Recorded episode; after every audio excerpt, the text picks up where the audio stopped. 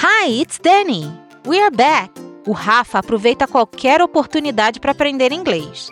Nesta conversa, você vai descobrir junto conosco como falar de coisas que você gosta ou detesta.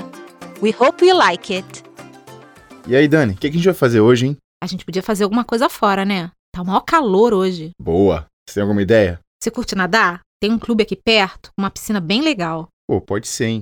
Aliás, como é que se fala esse inglês? Piscina? Swimming pool. Não, não. Como é que fala você curte nadar em inglês? É que curtir é meio gíria, né?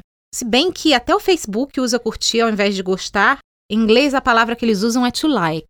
Tá, então a pergunta é: Do you like swim? Quase. Depois do verbo to like, o outro verbo usado é numa forma específica. Dê uma olhadinha nesse exemplo para ver se você percebe qual é. I like sunbathing. We like going to the seaside. Do you like sunbathing? They like going camping. Pô, depois de tanto exemplo, fica meio na cara, né? Todos os verbos terminam com ing. Mas nem sempre é assim, não é? Como assim? Eu já vi o verbo to like ser usado com verbos no infinitivo, tipo nessas frases aqui. Do you like dancing? Would you like to dance with me? Hum, a diferença é bem sutil. A primeira pergunta significa dançar de modo geral. A pergunta se refere à atividade de dançar, não a um momento específico. Do you like dancing? Já a segunda pergunta é um convite, ou seja, ela se refere a uma situação concreta e específica. É por isso que o verbo to dance é usado no infinitivo. Would you like to dance with me?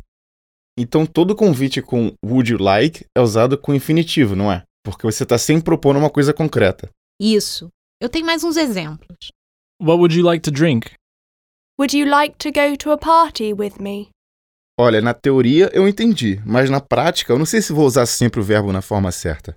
Ah, Rafa, isso é questão de treino. Cada vez que você vira uma frase com to like, preste atenção na forma do verbo que vem depois. Depois tenta entender por que que é aquela forma e não uma outra. Com o tempo você vai pegando a manha. Tá, mas tem outros verbos que também funcionam desse jeito? Tem vários. Muitos deles servem para expressar uma opinião, um sentimento. Vou te mostrar uns exemplos. I love going to restaurants. I hate dancing at clubs. We hate watching TV. Mas esses dois eu já conheço, né? To love e to hate. Então, quando eles são usados para falar de atividades em geral, o verbo que vem depois termina em ing. Mas e o verbo preferir? To prefer, o verbo que vem depois também termina com ing. Olha só. I prefer dancing to singing. Do you prefer reading or watching TV? E pelo que eu percebi, você usa a preposição to para dizer que você prefere uma coisa à outra. Isso. Ouça mais uns exemplos. I prefer swimming to running. We prefer riding to walking. Tá, mas chega de verbo por hoje, né? Tá certo, mas só mais uma coisinha. Você percebeu que o G da terminação em ing mal dá para ouvir? Doing. Eating. Walking.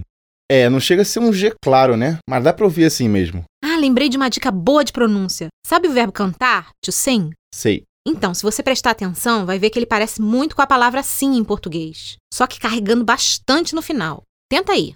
Sim. Isso. Agora preste atenção na pronúncia em inglês. To sing. Ó, verdade, soa bem parecido mesmo. Mas agora chega, vamos na piscina ou não vamos? Vamos sim! Agora que o papo terminou, tem uma perguntinha. Do you like learning with Babbel? Continue conosco para aprender ainda mais. Gostou desse episódio ou quer sugestões para os próximos? Escreva para audio@babbel.com. See you!